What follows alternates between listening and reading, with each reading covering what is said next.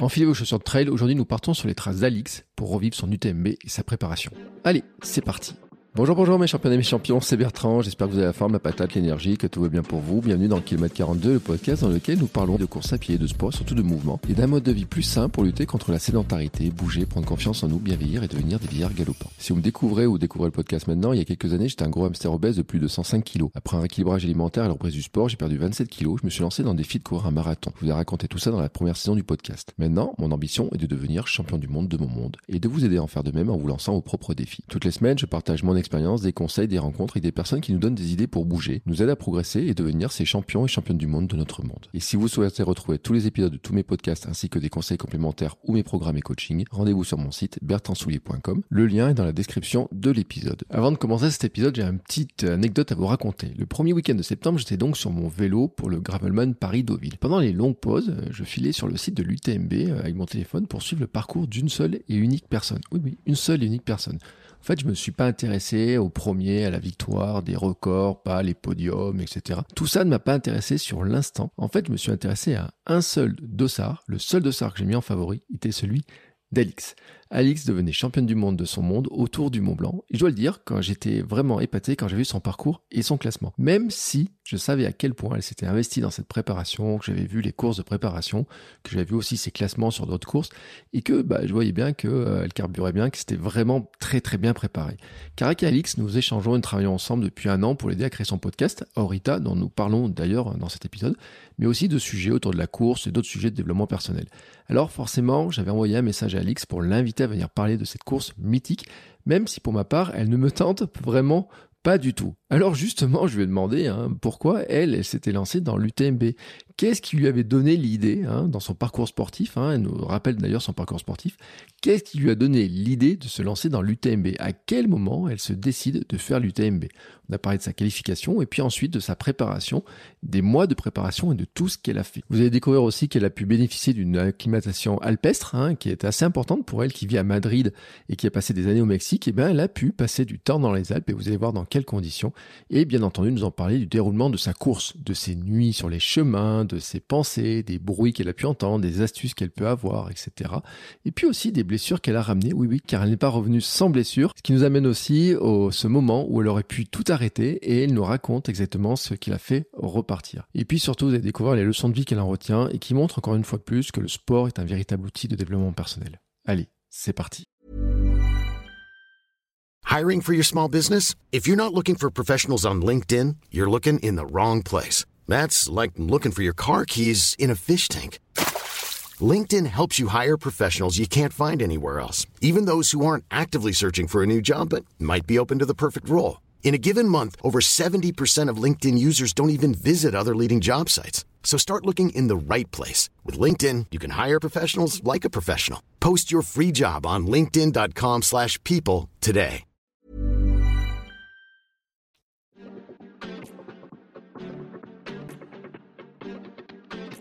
Hola Alix Hola Bertrand Comment vas-tu? Eh ben ça va plutôt pas mal. Bah écoute, et t'as un grand sourire et tout, on dirait pas qu'il y a une semaine, là, t'étais... Euh...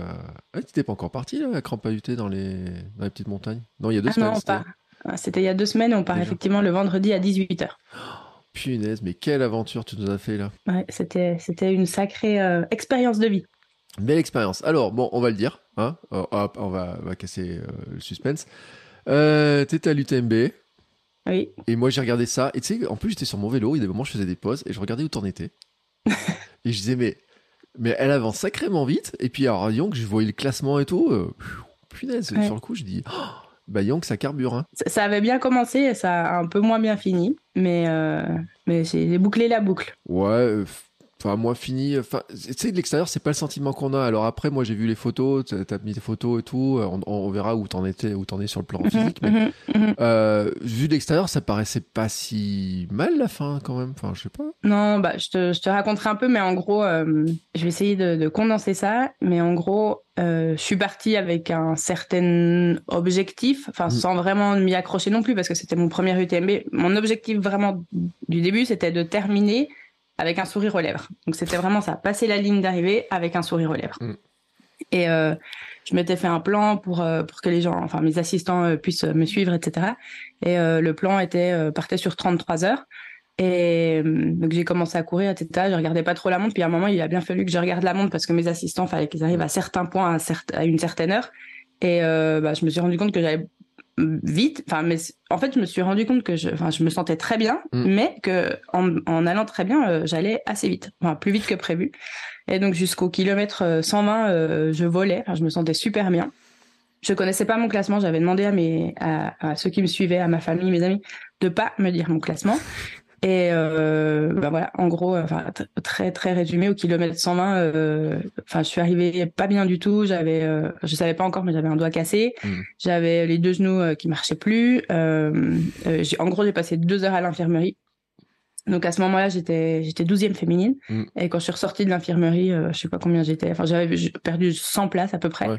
et, et après, les, les 45 derniers kilomètres ont été assez difficile parce que j'ai fini en marchant, donc euh, j'étais pas très très fière de moi. Mais après, euh, après coup, en fait, chaque jour quand je j'y repense, là, je suis encore dans la phase d'assimilation. Je me dis, euh, ouais, c'est pas mal en fait ce que tu as fait. Et j'ai terminé en moins de 33 heures, donc donc voilà. Et tu, alors, tu dis que tu as perdu des places, mais finalement, tu as quand même un bon classement. Enfin. Oui, bah alors effectivement, j'ai un bon classement.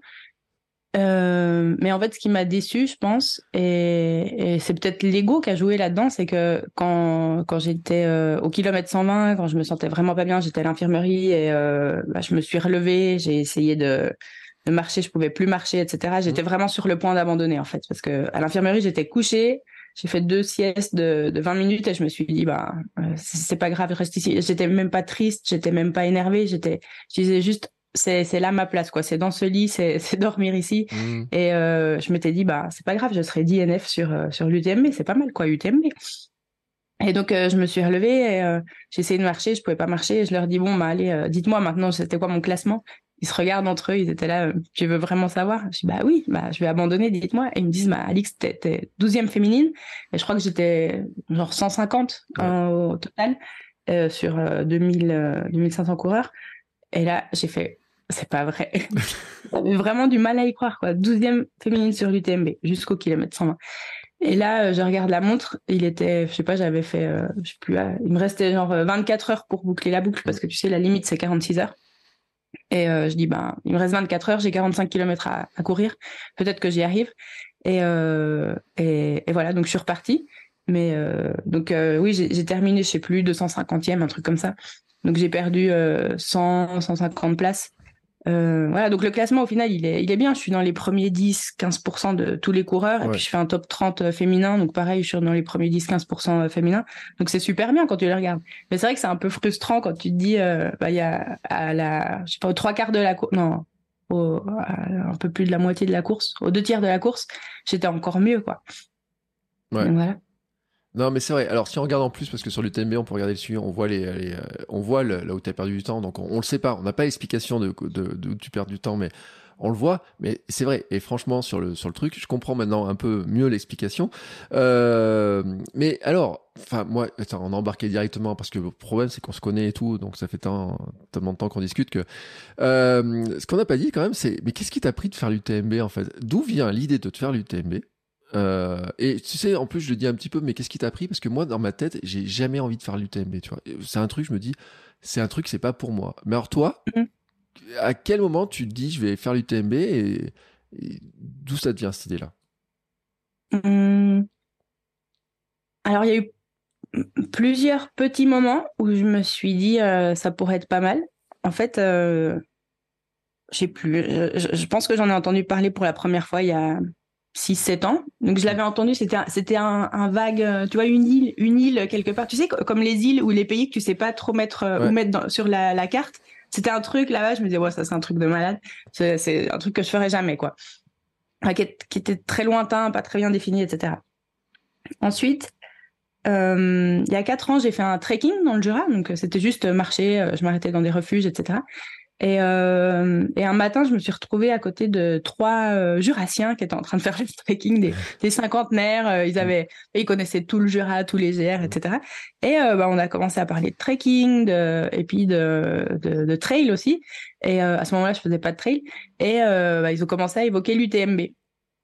Et euh, ils ont dit non, mais l'UTMB, c'est une course, ça se prépare, c'est au moins 10 ans de travail, etc. Alors moi, quand j'entends des trucs comme ça, euh, où ils disent non, mais c'est super difficile, etc. Moi, quand j'entends des trucs où on dit c'est difficile, c'est impossible, je me dis tiens, ça m'intéresse. Parce que j'aime pas quand on me dit euh, c'est pas possible de le faire ou ça va être très très très difficile.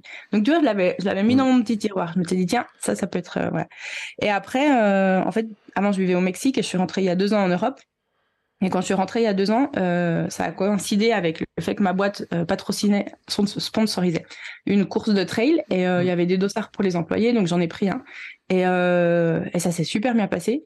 Et c'était mon premier trail, quoi. C'était un 60 km et j'ai adoré. Je me suis sentie super bien. Et je me suis dit, waouh, ça, c'est mon truc, j'aime bien. Et, et donc, ce trail a fait que je me suis inscrite sur un autre. Je me suis dit, 60 km, j'ai fait. Donc maintenant, je vais tenter un 100 km. Et il y avait un trail camp pour préparer un peu ce 100 km. C'était dans les Pyrénées, en, en Espagne. Et euh, on a eu la chance d'avoir la visite de François Daen sur ce trail camp et on pouvait lui poser toutes les questions qu'on voulait. Et, euh, et euh, je lui ai demandé, parce que donc du coup j'avais commencé à m'intéresser à l'UTMB, puis mais j'avais commencé à voir que c'était très marketing, que ça coûtait cher, etc. Et je lui dis, euh, et, je voyais qu'il était vraiment dans ce, il parle tout le temps, tu sais, de nature, de respect, de, puis tu vois qu'il essaie d'éviter les foules, etc. Donc je lui dis, bon, avec tout ce que tu nous racontes, est-ce que vraiment tu recommanderais euh, l'UTMB comme une des top courses à faire, euh, enfin en trail quoi, ou, parce que tu, j'ai l'impression que tu cherches des belles courses avec une ambiance sympa, etc. Mais l'UTMB, ça a l'air un peu marketing. Est-ce que vraiment tu le recommanderais?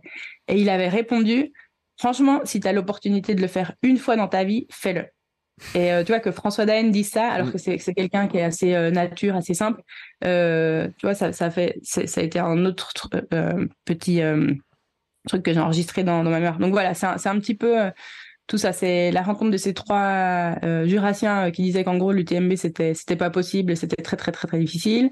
ensuite la, la rencontre avec le trail. Ensuite François Daen qui dit ben si tu as l'opportunité de le faire, fais-le.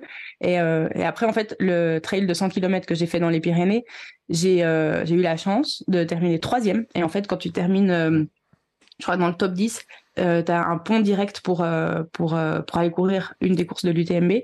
Et, voilà, je me suis dit, ben, ça, c'est la chance dont parlait François Daen. C'est, on l'a pas souvent dans la vie, donc ben, je l'ai prise et, voilà. Donc voilà l'histoire de pourquoi je me suis inscrite sur l'UTMB.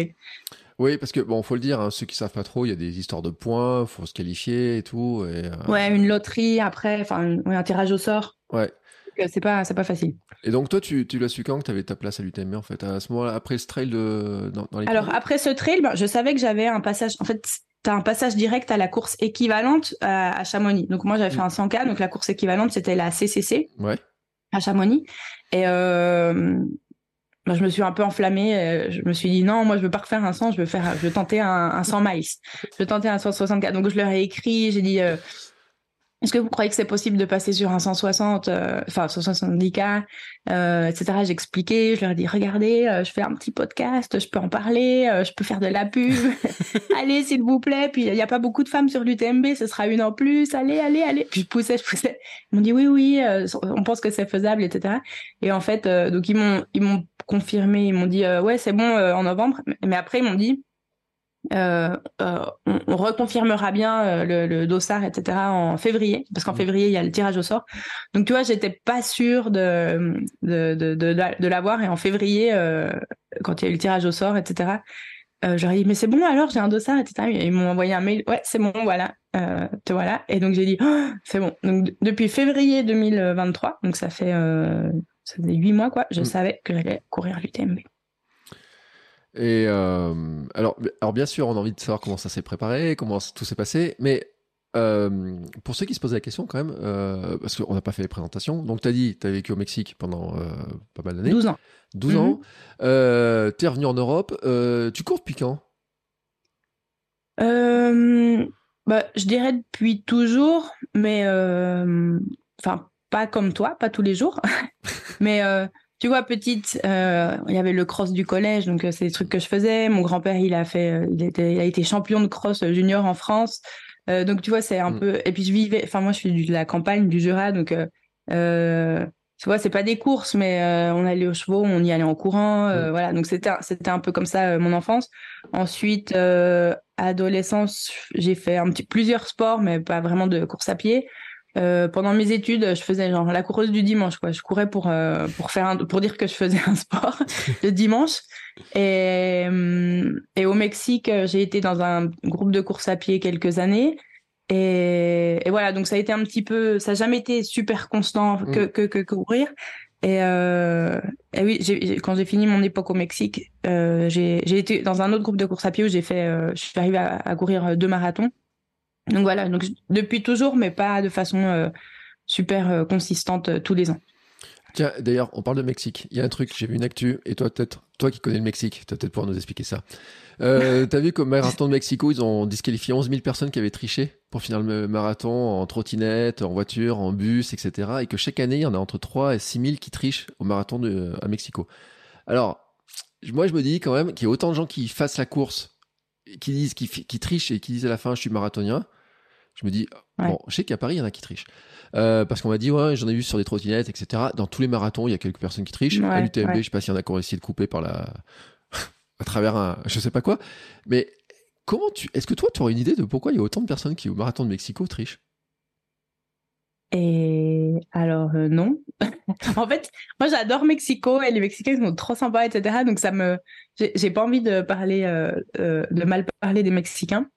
Donc pourquoi Enfin c'est vrai que c'est un énorme événement pour la ville et et puis un petit peu d'ego, tu vois. L'ego, mais c'est une question de statut. Mais, je sais, oui, mais je sais pas pourquoi il y en aurait plus à Mexico que dans d'autres villes ça me paraît énorme quand même. Bah, c'est ça qui est bizarre en fait. Tu vois, je me suis dit, mm.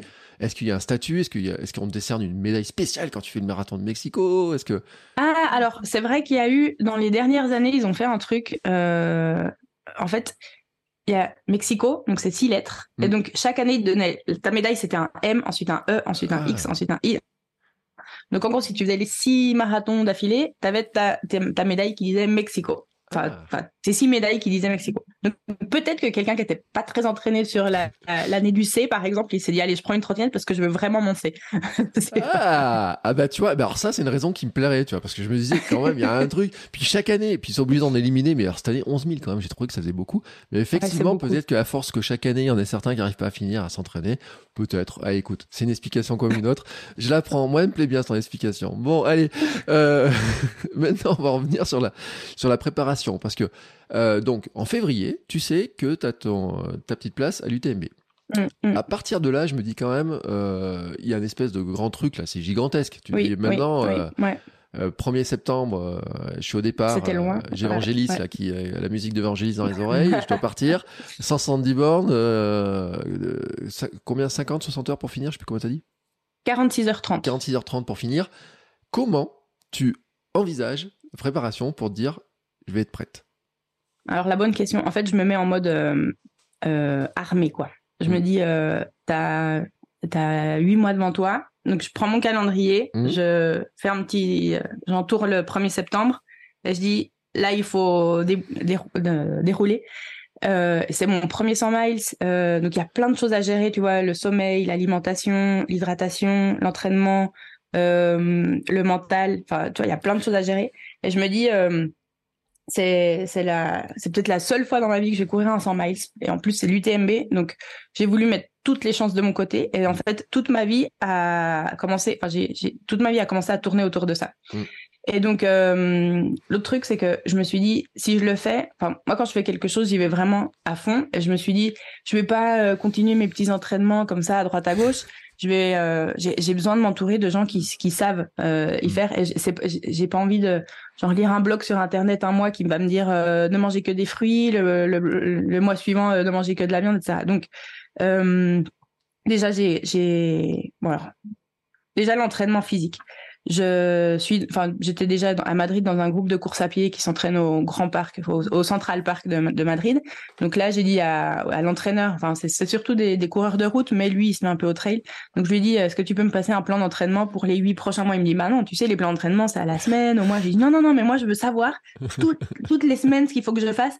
Mais je sais que c'est long si tu veux, euh, enfin, parce que lui, on le paye euh, au mois. Mmh. J'ai dit, je te paye les huit mois si tu veux, et, euh, et tu, tu m'envoies tout le plan. Et en fait, je travaille quand même à côté, c'est important de, de le souligner. et, j'ai souvent des petits voyages euh, à droite à gauche euh, en Europe, etc. Donc parfois, tu vois, il, me disait, ben là, faut faire une sortie longue, faut faire, euh, je sais pas, il, me mettait, tu sors deux trois heures mercredi matin. J'ai bah alors je regardais mes voyages etc. J'ai bah non mercredi matin je vais pas pouvoir. Donc tu vois ça ça m'aidait à, à en fait, mon agenda du travail, je mettais mes petites sorties, euh, soit très tôt le matin, soit très tard le soir, soit entre midi et deux. Donc, ça m'aidait à avoir ça. Donc, au niveau physique, j'ai fait, euh, enfin, physique euh, course, j'ai fait ça. Donc, je, l'ai, tanné pour que, pendant un mois pour qu'il me donne mon plan d'entraînement et je l'ai, écrit dans mon petit agenda. Puis après, je, je changeais quand, quand il y avait besoin, quand j'avais des voyages ou tout ça. Euh, ensuite, au niveau physique, enfin, j'écoute beaucoup de podcasts. Donc, j'avais déjà écouté des gens qui avaient couru des 100 miles, etc. Et ils disent souvent que c'est important de travailler le, tu vois, les abdos, enfin tout, mm. toute la musculature, etc. Donc moi qui déteste les salles de sport, je me suis inscrite à une salle de sport. Donc euh, tu vois, j'ai, je, je, déteste les machines où tu dois lever des poids, tout ça. Mais bon, j'ai fait ça pour euh, pour euh, le bien de mon corps. Mm. Et voilà. Ensuite, toujours au niveau, ça c'est un peu physique et mental, mais c'est le yoga. Enfin, ça fait longtemps déjà que je faisais du yoga, mais j'ai j'ai vraiment continué avec ma discipline d'avoir deux cours par semaine de yoga pour, tu vois, bien étirer. Enfin parce que en, trail c'est beaucoup d'impact donc avec le yoga tu t'étires donc ça je dirais c'est au niveau physique ce que j'ai fait euh, ah, en plus les autres trucs que j'ai fait c'est dans ah oui, dans le plan d'entraînement, il m'avait, j'avais quelques courses que j'aimais bien. En fait, c'est des endroits que j'aime beaucoup en Espagne. Euh, j'avais vu qu'il y avait des courses, donc euh, entre mes, mes envies de course et euh, mon coach qui m'avait dit tiens, il y a une course pas loin, tu pourrais peut-être la faire. Lui m'avait mis des idées de course dans mon plan. D'ailleurs, il m'avait mis, on en avait parlé, mais il m'avait mis le semi-marathon de Madrid et j'avais pas compris. J'avais dit mais c'est c'est de la route, je déteste la route, je déteste courir vite. Et bon, ça m'avait ça m'avait un peu choqué, mais bon, au final, je l'ai fait. D'ailleurs, merci tes, tes conseils et encouragements. Et alors attends, attends, avant d'aller plus loin, maintenant tu vois pourquoi tu as mis le semi-marathon? Il t'a servi quelque, chose, ah bah quelque chose ce semi-marathon ah bah, bah, Peut-être pas le semi-marathon, enfin si je pense que si, mais aussi la préparation, parce qu'en fait sur l'UTMB, bon, il y a des grosses montées, il y a des grosses descentes, mais aussi il y a des gros moments de plat. Et donc c'est vrai que sur les moments de plat, eh ben tu, si tu arrives à courir, ça, mmh. si ton corps il sait comment courir à l'économie, eh ben euh, t'avances bien. Donc euh, oui, ça, ça a servi. Donc euh, voilà. Et après, euh, un truc que j'avais lu et entendu, etc., c'est ce qu'on appelle les week-end shocks. Donc les week-end shocks, en général, c'est quand tu fais deux, trois, voire quatre jours de, euh, de, tu concentres vraiment les entraînements et tu fais des sorties de trois, quatre heures, cinq heures. Et donc, donc tu travailles sur la fatigue, fatigue mentale, fatigue physique. Et donc, bah, en février, enfin mon week-end shock entre guillemets, c'était, mais, mais ma famille était partie faire du ski de rando. Donc moi, j'en faisais pas, mais je me suis dit tiens, je vais faire avec eux. Comme ça ça va, ça va me booster un petit peu. Donc en février, j'ai fait ça. Euh, en avril, euh, j'ai fait un autre truc similaire. En fait, dans ma famille, j'ai des gens qui sont assez sportifs. Donc en gros, je suis allée passer le week-end chez eux et on a fait plein de sport pendant tout le week-end. Euh, après, je me suis fait un week-end choc toute seule. Je suis allée dans les Pyrénées justement et je me suis fait des, des belles sorties. Et euh, en juillet, j'ai fait le, le, tour du Mont Blanc, donc c'est la reconnaissance du Mont Blanc. Donc en fait, c'est, je l'ai fait en trail. Donc quatre jours, euh, pareil, c'était euh, bah, 7, 8 heures de, de course mmh. par jour pour euh, reconnaître le parcours. Et en plus, ça me servait de week-end choc. Donc voilà, ça c'est la partie physique. Ensuite, je te parlais de la nutrition, euh, qui est un sujet qui t'intéresse et que tu, sur lequel tu, tu en connais un rayon aussi. Euh, donc là, mon entraîneur, je lui avais demandé s'il connaissait des gens, etc. Et donc il y a une, une fille qui est nutritionniste un peu spécialisée dans le trail. J'ai travaillé avec elle aussi. Euh, bon, c'était rien de, de, nouveau, mais en fait, ce que je voulais travailler avec elle, c'était comment mettre euh, beaucoup de nutrition naturelle, parce que je voulais mm. pas être qu'avec des gels, qu'avec des barres et tout ça. Donc, toi, elle me donnait des, des conseils, etc. Puis j'ai testé, j'ai testé beaucoup de choses pendant euh, pendant les huit mois de préparation. Euh, après, qu'est-ce que j'ai fait d'autre? Ah oui, enfin, je, donc déjà en soi, en dehors du trail, j'aime bien tout ce qui est euh, développement personnel. Donc je lis beaucoup de ça, je fais je fais des formations, etc. Et euh, donc là, je me suis dit, bah, on va faire d'une pierre deux coups. Et donc j'ai contacté euh, l'académie de la haute performance, mmh. Pierre David. Enfin pas lui directement, mais donc j'ai eu un petit entretien. Et en fait, c'était marrant parce qu'ils étaient en train de monter l'académie en Espagne. Donc j'ai rencontré la personne qui le monte aussi. Donc j'ai travaillé un petit peu ça. Et voilà. En gros, je dirais que ça c'était c'était la, la, préparation. Donc il y avait beaucoup de choses et, euh, et j'étais en mode euh, all in, tout focalisé là-dessus. Et oui, et donc tu l'as dit pour ceux qui se posent la question, donc tu as un travail, euh, tu as un podcast, euh, as, tu voyages, etc. Donc il y avait des semaines qui étaient quand même bien remplies pour aller placer 3-4 heures là, comme ça d'entraînement. Ah ouais.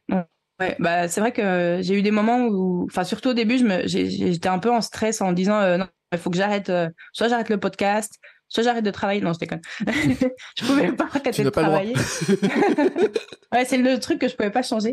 Donc, euh, bah non, mais du coup, j'ai fait des concessions et c'est vrai que ben cette année, j'ai mis vraiment ma vie sociale entre parenthèses, quoi. Donc, euh, euh, moi qui suis un peu nouvelle à Madrid, j'ai pas fait beaucoup de rencontres. Et, enfin, mes rencontres, c'était des, des amis qui faisaient du trail, etc. Mais du coup, mes semaines, c'était euh, me coucher tôt, même le week-end. Enfin, le week-end encore plus, quoi. Le vendredi soir, le samedi soir, je me couchais tôt parce que le lendemain matin, je me réveillais super tôt pour aller faire mes, mes sorties longues, où je sortais très tôt le matin, ou euh, après le travail, ou enfin entre midi et deux, tu vois, j'arrivais au travail.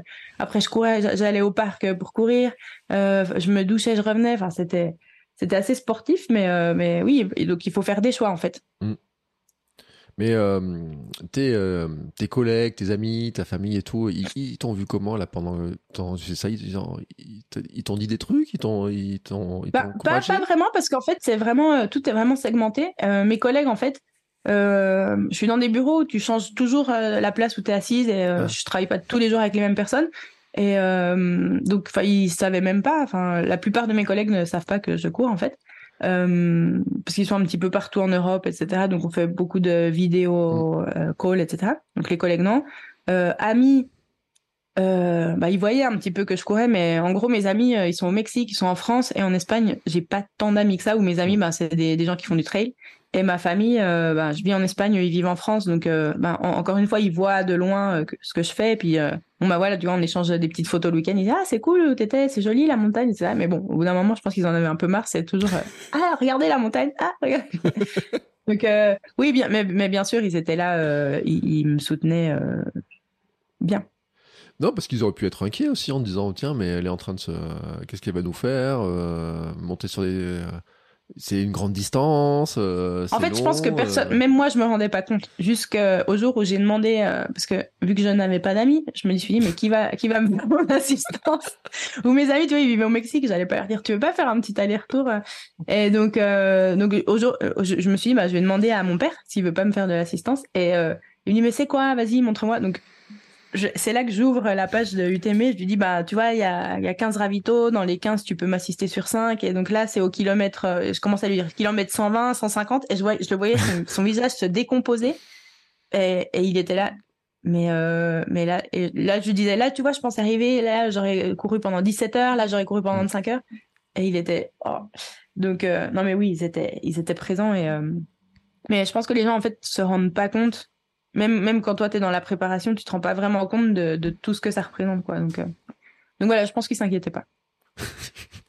bon, en tout cas, c'est loin du cross et tout, familial, etc. Ces distances-là. Tu dis, attends, tu vas vraiment courir. Mais parce que c'est vrai que le truc, quand même, il y a des gens qui disent, mais tu cours vraiment aussi longtemps, ça fait quand même des grandes distances, etc. On arrive sur des, des temps qui, pour. Euh, plein de gens paraissent totalement inconcevables, je veux dire, tu vois. Exactement, ouais.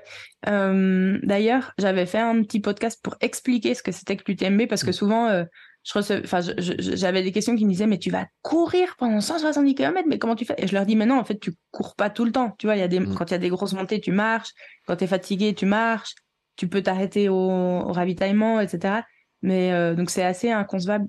J'ai plus les. Donc, j'avais fait le podcast pour expliquer et c'était je crois que c'était monté six fois la Tour Eiffel ou dix fois la Tour Eiffel. Ah euh, pour, pour avoir un peu des, des, des comparaisons, et, euh, 10 000 mètres de dénivelé positif, c'est monté genre trois fois l'Everest depuis euh, la route normale. Mm. Donc euh, euh voilà, j'essayais de trouver un peu des, des comparaisons des, où, je crois qu'il disait c'est faire 10 randonnées du dimanche à un rythme soutenu. Mm. voilà, pour essayer de comparer et d'expliquer aux gens l'effort que ça peut représenter. Mais ce qui reste quand même inconcevable parce que c'est vrai que, euh, sauf que les 10 randonnées, tu les fais en une seule, enfin, une très grosse journée, en deux jours, quoi. Donc ça reste difficile à concevoir que ce soit possible, euh, en disant, mais, euh, mais comment tu vas dormir, euh, comment tu t'arrêtes, comment tu manges, mm. euh, etc. Mm. T'as douté dans, tes, dans cette préparation? Oui, oui, oui. Ben, ça me faisait peur et je me disais, j'avais l'impression de pas en faire assez parfois. Parce que parfois, bon, bien sûr, je suivais des, des, des athlètes élites qui s'entraînaient pour l'UTMB et je voyais tout ce qu'ils faisaient. J'étais là, mais pff, je vais jamais y arriver, etc.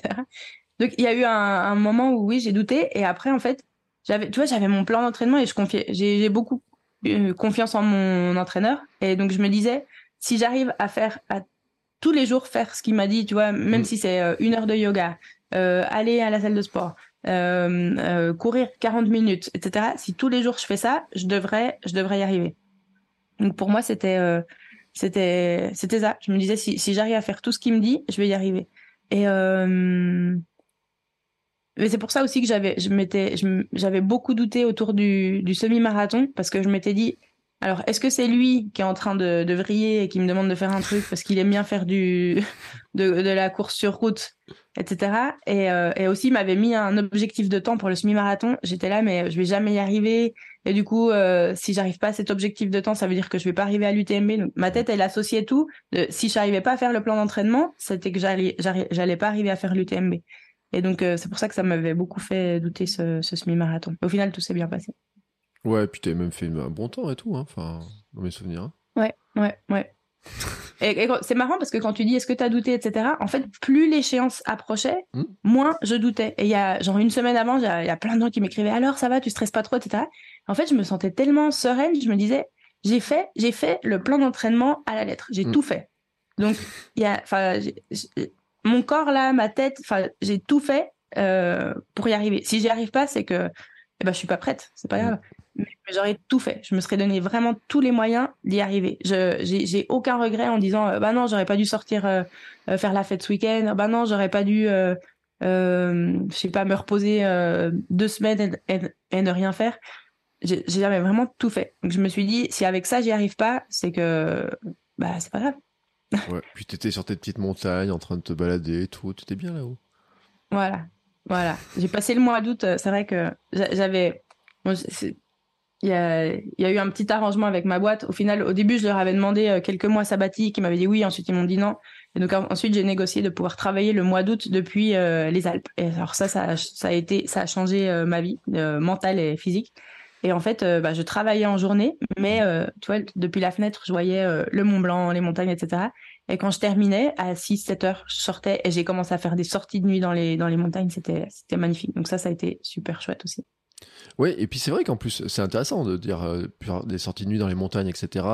Euh, d'être en contact en montagne tous les jours et tout. Parce que, enfin, à Madrid, pour s'entraîner pour le trail, c'était pas le terrain idéal, quoi. Alors, il y a des montagnes, mais c'est vrai que le terrain, il est très différent à celui des Alpes. Donc, c'est beaucoup de pierres, c'est assez mm. sec. Et surtout, Madrid en été, t'es à 40-45 degrés, mm. quoi. Même le soir, quand tu sors, c'est, ou le matin très tôt, il fait très, très chaud. Donc, c'est aussi pour ça que j'avais demandé à ma boîte, j'avais dit, écoutez, j'ai un gros, gros euh, objectif euh, sportif. Est-ce que je peux travailler euh, depuis ailleurs? Mm. Donc, ça, franchement, ils ont été très sympas. Mais, mais du coup, vu qu'ils ont été moi, j'étais super règle aussi. Tout le mois d'août, j'ai dépoté au travail. Et euh, parce que je me disais, je suis vraiment reconnaissante de cette opportunité qu'ils me donnent. Et voilà, donc je travaillais bien et je m'entraînais bien. Ouais, mais ça t'a fait une acclimatation, quoi, en fait. Tu étais dans, dans, le bain, tu as, pu tester le décor de la nuit avec tout le matériel. Exactement, exactement. Mmh, ouais. Et bon, et donc comme ça, euh, alors s'il y a quand même une question, euh, parce que tu as parlé un petit peu de Ravito, comment ça s'est organisé et tout, donc tu as mhm. parlé que tu avais ton père et tout. Euh, tu avais combien de personnes? Vous étiez, Ils étaient trois, non à suivre, là, Ils étaient trois. En fait, euh, c'est marrant parce que donc les trois, ils se connaissaient pas, ils s'étaient jamais vus avant. Donc il y avait mon père parce que je lui avais demandé, mais euh, c'est vrai que quand je lui avais demandé, j'ai vu qu'il se stressait parce que alors déjà lui, il vit vraiment dans la campagne, donc il déteste quand il y a beaucoup de monde. Alors Chamonix, la semaine de l'UTMB, c'est horrible. Je me disais mais comment il va faire, etc. Après, l'autre truc, c'est que lui, bon, il vit à la campagne et son téléphone, c'est un téléphone vraiment basique. Il a pas de, c'est pas un smartphone, c'est un phone.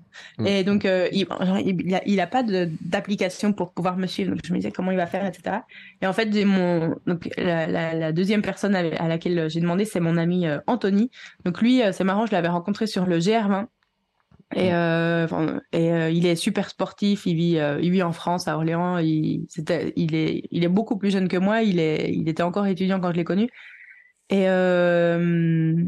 bref, en gros, on se voit pour faire des défis sportifs un peu de, taré. Et euh, donc, il avait fait avec moi le, Tour du Mont Blanc l'année dernière en mode trail. Il a refait cette année avec moi en mode trail. Et je lui ai dit, est-ce que tu veux, euh, ça t'intéresserait d'être là pour, euh, euh, faire l'assistance sur l'UTMB Donc, il a signé tout de suite. Donc voilà, c'était le deuxième. Et après, j'ai une amie ici à Madrid. Tu vois, j'ai des amis à Madrid qui est française aussi, qui a mon âge et qui fait du trail aussi, donc qui, s'y connaît beaucoup, beaucoup en trail. Et euh, et euh, je lui avais proposé, enfin, je lui ai demandé si, euh, si, elle aurait, si, elle aurait un petit peu de temps si elle, euh, pour, pour venir sur l'UTMB. Elle a dit oui aussi. Donc, du coup, je me suis retrouvée avec trois personnes. Mm. Euh, plus que de l'assistance, c'était vraiment le, support, le soutien. C'était un peu comme si ma famille était là. Enfin, il y a des gens qui viennent vraiment avec toute leur famille, leurs enfants et tout ça. Bon, moi, j'ai pas d'enfants, pas de mari, euh, donc c'était euh, c'était ma ma crew quoi. C'était les, trois. Donc voilà, j'avais trois personnes qui sont venues me soutenir. Mais alors comment tu as, préparé la T'as pas d'expérience cette distance-là? Ouais. T'avais déjà eu de l'assistance sur d'autres courses avant? Ouais, deux fois. Ouais, donc tu savais un peu, euh, tu avais, un petit peu d'expérience là-dessus, comment ce qu'il fallait prévoir, etc. Quoi.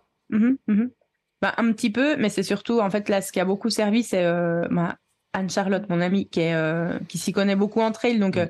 elle savait, enfin, elle sait comment est un ravito, elle sait, elle sait, et puis elle est, elle est, maman aussi de trois enfants, donc elle sait préparer les trucs. Non, mais t'imagines même pas comment elle m'a aidé. Elle, elle, me faisait les petits sacs parce qu'on disait, alors, qu'est-ce qu'il faut que je prenne euh, de, tel ravito à tel ravito? Donc, on faisait la liste, elle me mettait tout dedans, elle écrivait sur les sacs et tout ça. Enfin, les, habits, euh, la nourriture, l'hydratation. Donc, elle, elle m'a vraiment aidé à, tout préparer. Et euh, bah, entre elle et Anthony, ils ont, ils ont assuré. En gros, mon père, c'était un peu le, un peu le... Moi, je disais que c'était un peu un corps, le E3. Donc, mon père, c'était le cœur, tu vois, la famille. Euh, Anne-Charlotte, c'était un peu le, cerveau. Et euh, Anthony, euh, qui, qui, court, etc., s'il fallait aller chercher un truc rapidement, etc., il, il courait, etc., sans problème. Donc voilà, c'était c'était mon, mon, corps qui, qui, me suivait. Non, mais ce qui est marrant sur ton amie, quand tu dis qu'elle est maman, trois enfants et tout, ça me fait penser, tu sais, à Casquette Verte, qui a Cécile Bertin comme assistante, et Cécile Bertin, elle est maman, etc. Tu sais, ça fait un peu la maman aussi qui, qui est sur le truc, qui prévoit un petit peu les choses, qui a ce côté ah, protection, etc. aussi, quoi, qui prévoit tout. Bah, Exactement. Et au kilomètre 120, quand je te racontais au début que ça s'est, enfin, je suis arrivée euh, déconfite et je lui ai dit, euh, je suis vraiment mal en point. Bah là, tu reconnais, enfin, je sais pas si c'est son instinct de maman ou son instinct d'ami, euh, etc., qui est ressorti, mais elle m'a dit, allonge-toi, est-ce que tu veux, est-ce que tu veux boire du coca, est-ce que tu veux boire de l'eau, est-ce que tu veux manger quelque chose? elle était là aux petits soins, etc. elle a fait venir un physio parce que là, je m'étais fait une entorse, etc. Enfin, elle a été, mais vraiment parfaite. Elle n'était pas trop sur moi, elle n'était pas trop en retrait non plus. Elle a su trouver les mots aussi, tu vois. Elle me disait pas, mais vas-y, il faut que tu continues. Elle me disait pas non plus, non mais vas-y, ma petite Alix, s'abandonne, euh, ne t'inquiète pas, c'est pas grave. Tu vois, elle était un petit peu entre les deux tout le temps, donc euh, enfin c'était un super soutien que j'ai eu là. Euh, c'est drôle parce que c'est vrai que je pense que tout le monde a besoin de différents trucs et c'est vrai que trouver quelqu'un qui soit capable de t'accompagner vraiment précisément et tout. Je me rappelle l'an dernier autour de Mathieu Blanchard, il y a eu des débats sur sa, ah copine. Mm. Est-ce qu'elle raison de lui gueuler dessus, parler comme mm. ça et tout. Mais en fait, chacun est différent. Donc, trouver quelqu'un qui soit capable de te parler, c'est quand même pas si simple que ça, quoi. Et d'ailleurs, il m'avait dit tous les trois, m'avait dit alors dis-nous les choses que tu veux qu'on te dise et que tu veux pas qu'on te dise. Donc j'avais j'avais dit bon bah en gros euh, ça oui, mais ça surtout pas, me dites surtout pas ça. Et moi par exemple, je déteste qu'on me dise euh, c'est bon, tu peux le faire. Euh, mm. vas-y, gagne encore trois places, c'est qui devant toi, elle a deux minutes. Je déteste qu'on me dise ça, qu'on me mette la pression. Donc je leur avais dit tout ça non. Euh, et ah, tu sais, un, truc important, je leur ai dit, la, première chose que, que, je vous dis, c'est s'il vous plaît, ne me laissez pas abandonner. Parce que j'avais écouté des podcasts de gens qui avaient abandonné et qui disaient, non, mais deux, deux heures après ou le jour suivant, euh, je, je m'en mordais les doigts parce que je sais que j'aurais pu continuer en fait. Et donc, euh, je leur avais dit, ne me laissez pas abandonner. Et quand j'étais sur le point d'abandonner, ils m'avaient dit, non, mais enfin, Alix, si t'as mal au pied, c'est pas grave, etc. Ils ont dit, on, fait juste notre travail. Tu nous as dit de te dire de pas te laisser abandonner. Et quand ils m'ont dit ça, j'ai fait, ouais, c'est vrai. Donc ça m'a, aussi fait réfléchir. Non, mais c'est comme quoi, enfin, ta connaissance de toi-même, et puis tu dis, hein, tu fais des développement personnel, tu as, travaillé sur pas mal de choses, ça aide aussi pour savoir un peu euh, sur quel point tu peux avoir des, euh, des, des, besoins aussi d'aide. Ouais, ouais. Et là, euh, euh, j'ai vraiment, j'ai commencé à, tu vois, j'écris, j'en ai parlé de ce truc, etc. Et euh, quand je leur ai dit, ne me laissez pas abandonner, en fait, c'est, c'est un peu le moi du, du, de ce moment-là qui disait à mon moi du futur, mm. n'abandonne pas. Donc, tu vois, je me, je, je me connaissais, je savais qu'à un moment, j'allais, j'allais flancher. Et donc, c'était un message que je m'envoyais à moi-même à travers eux. Et donc, euh, quand je suis arrivée à ce moment où j'ai flanché, bah, c'est mon moi du passé qui me parlait en disant T'abandonnes pas, continue. donc, c'était chouette ce moment-là. C'était chouette. Euh, même si, alors c'est vrai parce que, alors t'as parlé de doigts cassés, d'entorse. Euh, C'est vrai quand tu vois l'arrivée, on dit, euh, fait un peu éclopé. Euh, alors l'entorse, je peux comprendre. C'est que t'es tombé pour te casser un doigt. T'as as fait comment? Alors, mais oui, je suis tombée, mais en plus débile, quoi. Enfin, tu vois, on fait euh, 170 km dans les montagnes, il y a des montées, des descentes, parfois tu dois t'appuyer sur des pierres, parfois il n'y a pas trop de chemin. Je suis tombée en ville, à Courmayeur, kilomètre 80. Bon, c'était la nuit. Tu vois, j'étais avec ma petite lampe frontale, je cherchais les balises pour savoir quelle rue, quelle rue, euh, quelle rue prendre, parce que c'est vraiment des petites rues dans Courmayeur en Italie. C'est des petites rues pavées, trop mignonnes, mais plates. Mais tu peux mm. pas plus plat, quoi. Il y a pas de dénivelé. Et en fait, euh, cherchais les balises comme ça. Et d'un coup, je vois un monsieur marcher, mais au milieu de la nuit, comme ça. Il était, je sais pas, 5, 6 heures du matin. Et euh, je, je, fais une fixette sur lui, je le regarde comme ça. Et en fait, mes jambes, euh, tu vois, si, si, si mon regard, il est pas fixe, il est pas concentré, bah, mes jambes, elles sont pas concentrées non plus. Mm. Donc, je regarde ce monsieur et mes jambes, elles, je suis tombée, mais comme une crêpe. je me suis rétamée fais ok relève-toi donc je me relève etc tout va bien j'arrive au ravito et là je regarde mon doigt il avait triplé de volume le petit le petit doigt mhm. et je pouvais plus le plier j'étais oh mais bon fallait que je me change que je mange que je que je continue donc euh, je, en fait je me suis rendu compte de la de, que je m'étais cassé les doigts en rentrant à Madrid, je suis allée à l'hôpital, ils m'ont fait une radio, ils m'ont dit Ah, le doigt est cassé. Je dis Ah, c'est pour ça que j'avais mal. voilà, voilà comme je, ce qui s'est passé. Et puis le reste, l'entorse, franchement, je sais pas quand ça s'est passé. Je pense que c'est après le col ferré, il y a une grande descente qui fait 13-14 km. Et je pense que ça tape, ça tape, ça tape. Et il y a un moment, j'ai dû vriller euh, le pied, je sais pas. Euh, tu sais pas, mais en fait, ça t'a pas empêché de finir, quoi. Bah, ils me l'ont quand même strappé. Euh, j'avais très mal et j'ai terminé, mais euh, au mental. Hein. Enfin, j'ai terminé. En fait, je, pouvais plus courir dans les 45 derniers kilomètres, alors que c'est un terrain que j'avais reconnu. Mm. Il y a des descentes que j'adorais, des, des, des, bons plats où tu peux bien courir. Et là, je pouvais rien dérouler. Donc, c'était, c'était vraiment très frustrant euh, pour moi. L'arrivée, tu la passes en marchant ou en courant? En courant. Ah. Parce que. en plus, je la passe avec avec mes trois mes trois assistants de cœur.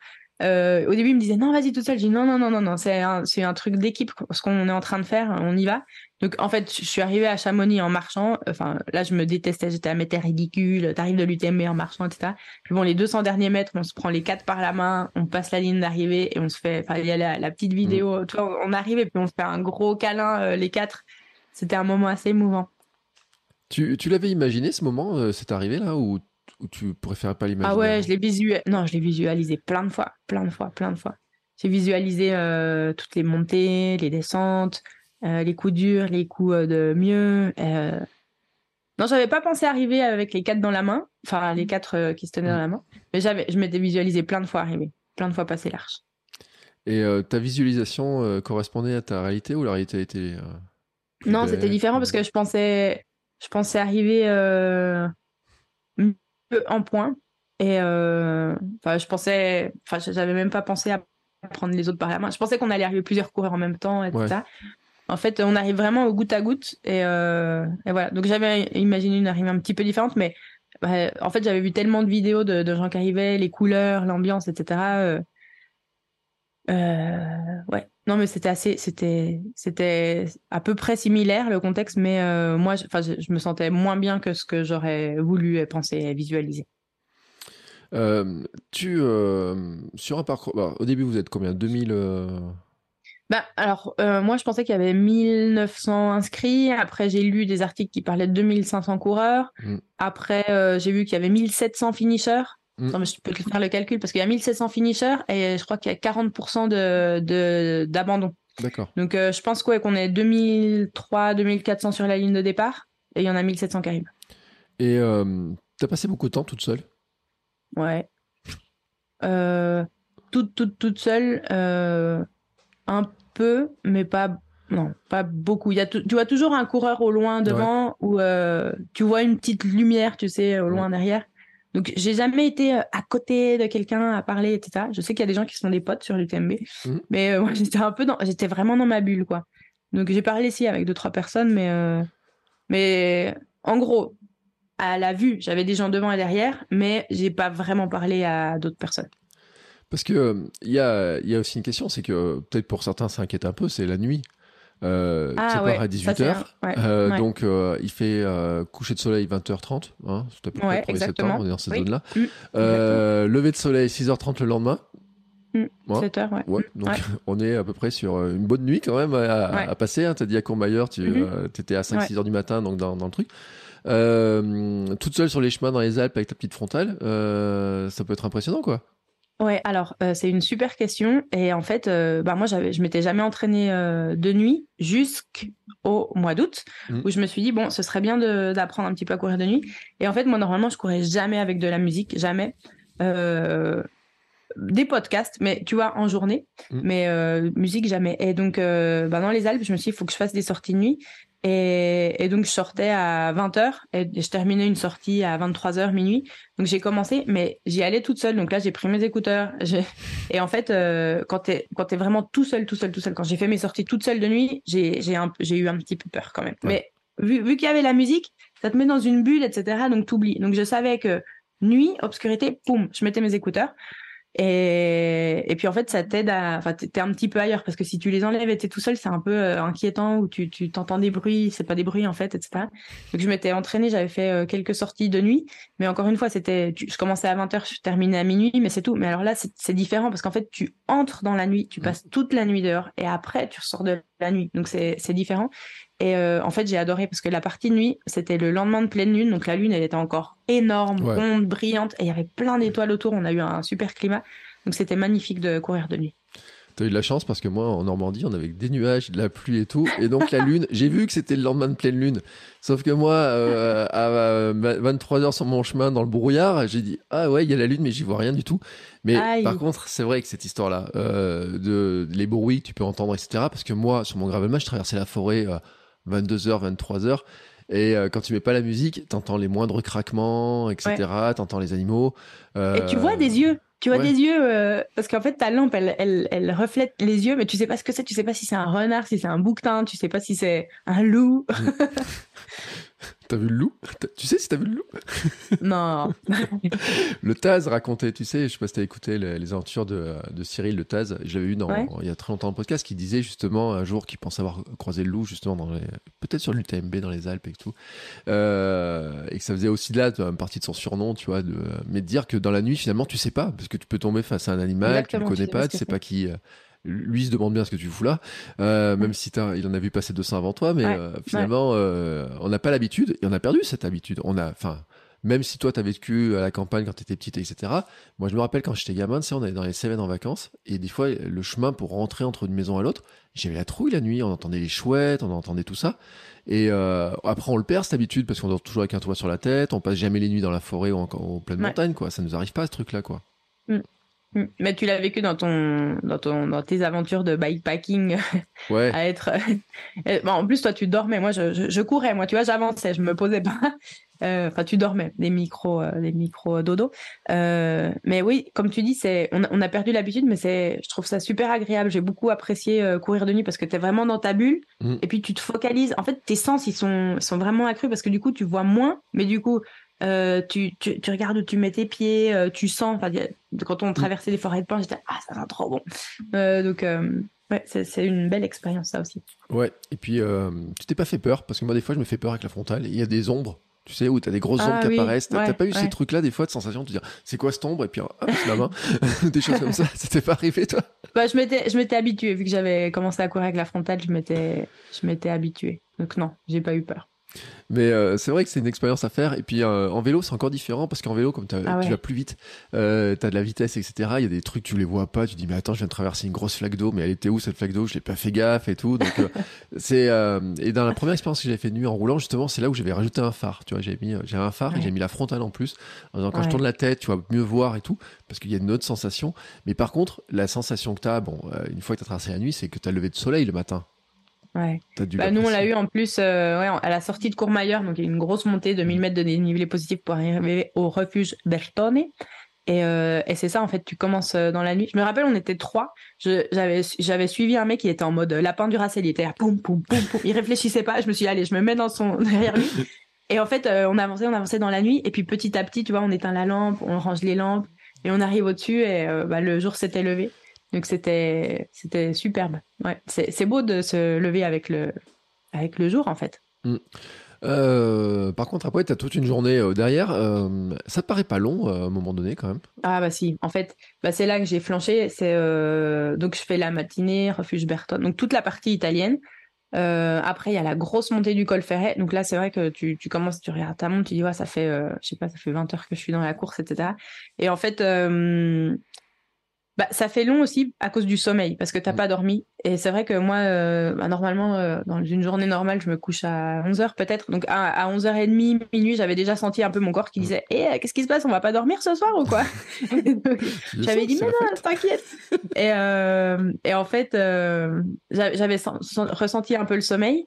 Et, et l'autre truc que j'ai mal géré, alors tu vois, je t'ai dit que j'avais travaillé mon plan d'alimentation, etc. Mais j'étais tellement euh, surexcitée que les deux premiers ravitaux, euh, au lieu de manger un plat de pâtes, j'ai rien mangé en fait. J'ai mangé une tranche de jambon, euh, l'autre j'ai pris deux cuillerées d'un espèce de riz.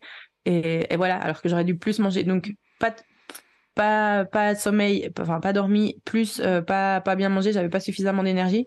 Donc euh, et après euh, bah, il faisait beau, il faisait même tellement beau qu'il faisait chaud Mm. et donc euh, tu vois ça tape un petit peu euh, donc ça c'est un peu difficile à gérer quand je suis arrivée à Champagne, il devait être je sais plus entre midi et deux heures je pense. Euh, là le soleil au zénith euh, ça ça tape et, et après j'ai vu que beaucoup beaucoup d'abandons se sont passés à justement à, à Champagne parce que tu arrives en milieu de journée, il fait super chaud, t'as pas de- tu viens de passer une nuit blanche en marchant courant. Euh, et puis normalement à Champé, enfin tu retrouves soit des assistants, soit un peu la, la vie euh, des gens quoi. Tu vois, des- tu vois des gens, t'es plus dans la montagne. Donc ça, et puis et puis t'as tout à Champé, c'est un gros ravito, donc t'as à manger, à boire, tu peux dormir, etc. Donc il y a des gens, il y a beaucoup de gens qui sont restés à Champé, qui ont abandonné à Champé.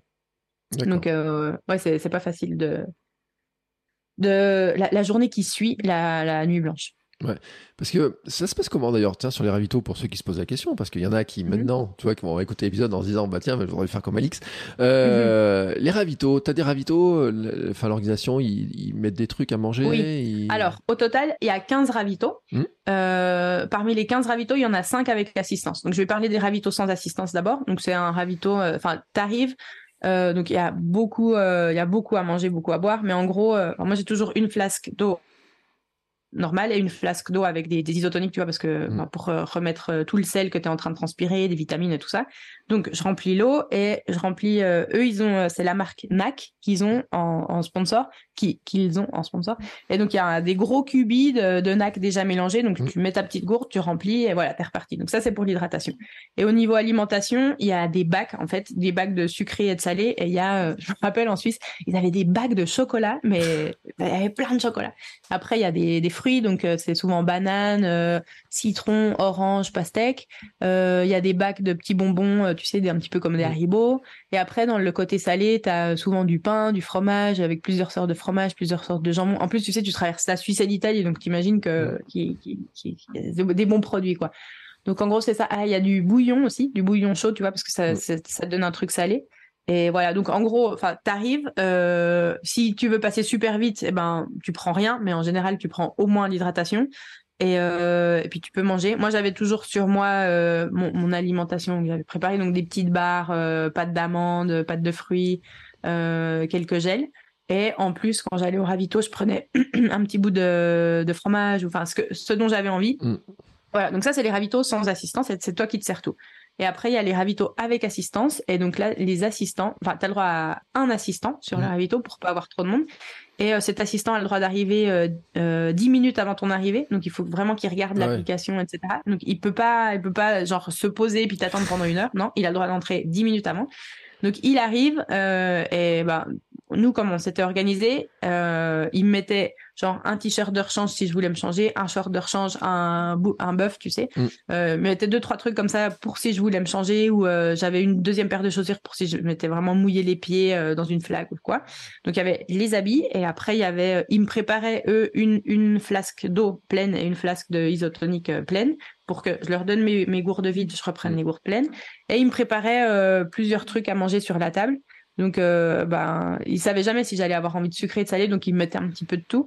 Et, et voilà, en gros, c'était ça le- l'assistance. En fait, l'assistance, ça te permet de gagner du temps, puis aussi c'est un support psychologique euh, super parce que tu peux t'asseoir un petit coup avec eux, tu peux parler un petit coup avec eux.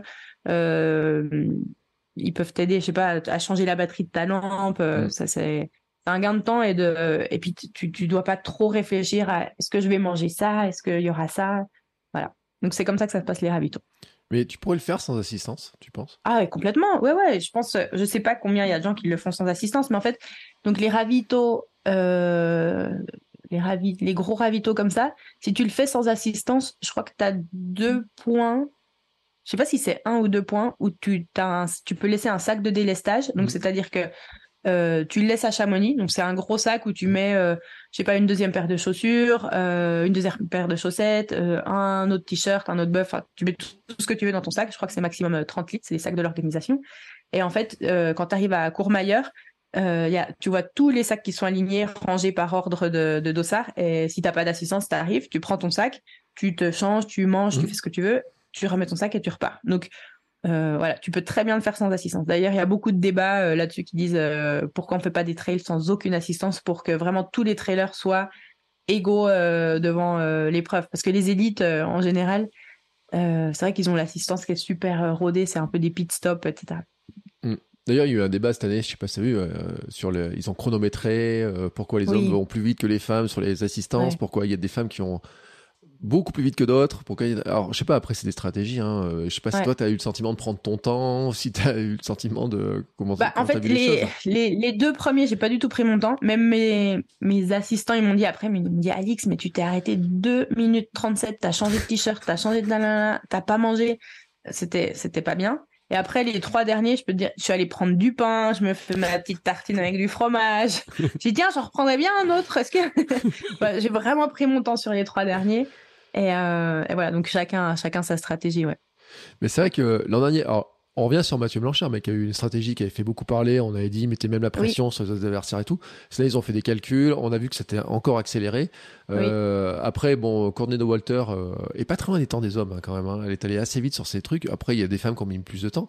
Euh, mais c'est vrai que c'était, il y a des stratégies, tu dis, hein, chez les, chez les élites.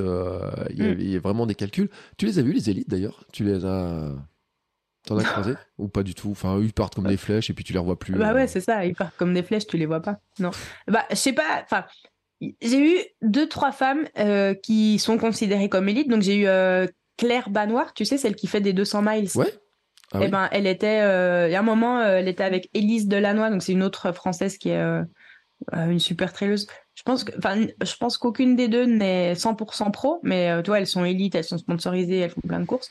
Donc, à un moment, je me souviens, elles étaient derrière moi, elles papotaient. Euh, J'entendais deux femmes papoter, je me retournais, j'étais, mais c'est elle? Donc, euh, ouais, j'ai eu euh, ces deux-là et une. Euh, donc, je crois qu'Élise, elle l'a pas terminé, l'UTMB. Il y a une, une autre, une Suissesse qui est, qui est élite aussi, et Claire, elle l'a terminé. Et on s'est, on s'est doublé plusieurs fois avec Claire. Mm. Et après, elle, a, elle a fait je crois, je crois qu'elle a fait en dessous de 30 heures cette année. Ouais, bon, Claire, après, qui a, des, qui, a des, qui a des victoires sur des courses qui sont beaucoup plus longues. Et j'aimerais dire, c'est presque, euh, c'est presque court par rapport à des trutrucs qu'elle a pu faire, parce qu'elle a fait des distances qui sont tellement plus longues à comparer. Euh, parce que d'ailleurs, pour. Euh, d'ailleurs, tiens, je viens de chercher, c'est elle qui retient le record de France du 24 heures. 228 bornes en 24 heures, tu vois, c'est. Ouais, elle est impressionnante. Et en plus, là, avant l'UTMB, elle a fait, elle a gagné une course au scratch, enfin, mm. devant tous les hommes. Euh, elle a passé je sais plus combien de mois aux US, elle a fait trois courses, euh, puis mm. après elle enchaîne avec l'UTMB. Donc, euh, c'était. Moi, tu vois, je me suis entraînée toute l'année pour l'UTMB. Elle, c'est une des dizaines de courses de, de 100 miles qu'elle fait dans l'année, quoi. Ouais, non, mais c'est vrai qu'elle a un profil intérieur impressionnant, parce que c'est vrai que tu dis hein, sur des courses, plus la course s'allonge et plus, et ça c'est un constat chez les femmes, plus la course s'allonge et plus les femmes euh, ont des chances de gagner, euh, avec des, des, sacrés classements. Et elle, elle l'a mm. prouvé d'ailleurs, elle l'a prouvé sur, sur, certaines courses. Euh, et ce qui est sur ce plan-là qui est vraiment intéressant. Et donc tu dis, tu les entendais papoter comme ça, c'était leur. Ouais, je les entendais papoter. d'ailleurs, j'espère qu'elle m'en voudra pas, mais il y a un moment on était, je sais plus, c'était, je pensais qu'on, je pense qu'on arrivait au col du bonhomme, etc. Et puis, enfin, j'entendais qu'elle parlait, et euh, d'un coup, je, je, l'entends accélérer, et moi, enfin, en général, vraiment, je, me décale, je dis vas-y passe, euh, ou même quand il y a une descente, je sais que je vais pas vite en descendre, donc je dis je sais que je vais pas vite, vas-y passe. Et donc là, j'ai même pas eu le temps de, temps de me décaler, et j'entends boum, et, et c'était elle qui était tombée. Je me suis dit oh merde, je me retourne, je dis ça va, ça va, et elle était ouais ouais ça va. Et après, elle, elle continuait. Après, elle m'a doublé, mais euh, j'espère que c'est pas à cause de moi qui est tombée. Je pense qu'elle s'en souvient même pas. Ouais, ou peut-être que c'est qu'une péripétie parmi tant d'autres qu'elles ont dû voir. En fait, c'est ça, mais, euh, mais c'est drôle. Mais tiens, un jour, j'aimerais bien l'avoir dans le podcast. Si jamais elle écoute le podcast, on voit un petit message, on dira. Ouais, elle commence à sortir sur pas mal de, podcasts, donc je pense que. Mm. Peux la contacter. alors attends, tu m'as dit tu as mis moins de 33 heures. C'est-à-dire que tu as passé quand même une deuxième nuit de... Oui, je suis arrivé à 2 heures du matin. Ouais. Mm. Normal. normal. Il euh, y a du monde encore dans les rues à 2h du matin quand tu arrives ou c'est un peu désert Alors, euh, ouais, si à Chamonix, il y a des gens, mais en, gros, c'est des gens qui, qui, sortent des bars, quoi. qui sont là, hé, hey, vas-y T'arrives, ils ont des bières, ils sont là, ouais, vas-y Qui un truc, ça? Donc euh, ouais, enfin ils tapent dans la main, etc. Mais tu vois, c'est pas des, c'est pas des gros sportifs, quoi. Enfin, je... ou, c'est des sportifs un peu enivrés. Donc oui, et oui, il y avait des gens, il y avait, il y avait, il y avait pas mal de gens.